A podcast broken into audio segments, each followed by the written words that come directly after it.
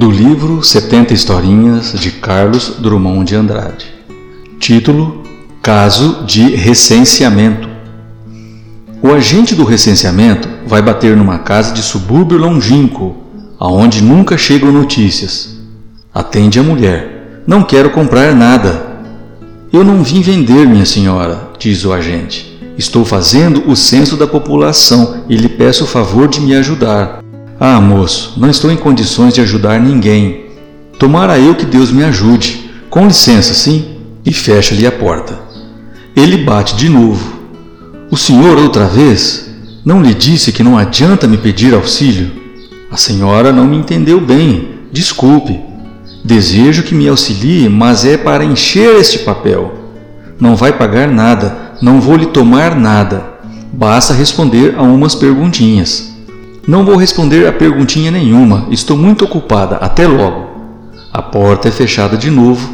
De novo, o agente obstinado tenta restabelecer o diálogo. Sabe de uma coisa? disse a mulher. Deu fora depressa antes que eu chame meu marido. Chama sim, isso mesmo, eu me explico com ele. Só Deus sabe o que irá acontecer, mas o rapaz tem uma ideia na cabeça. É preciso preencher o questionário. É preciso preencher o questionário.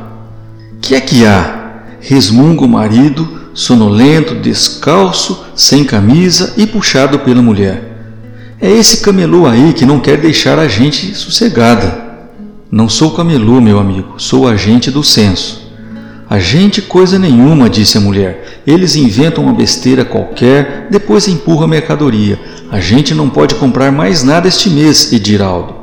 O marido faz um gesto para calar-se, enquanto ele estuda o rapaz e suas intenções. O agente explica-lhe tudo com calma, convence-o de que não é nem camelô, nem policial, nem cobrador, nem qualquer outra coisa a não ser um agente do censo. A ideia de recenseamento, pouco a pouco, vai se instalando naquela casa, penetrando naquele espírito. Não custa atender o rapaz, pensou o marido, que é bonzinho e respeitoso.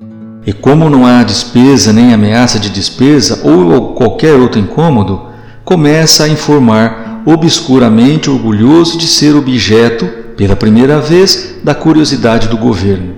O senhor tem filhos, seu Ediraldo? Tenho sim, senhor, tenho três. Pode me dizer o nome deles por obsequio? Com que idade tem cada um? Pois não. Tenho Jorge Independente, de 14 anos, o Miguel Urubatã, de 10 e a Pipoca, de 4.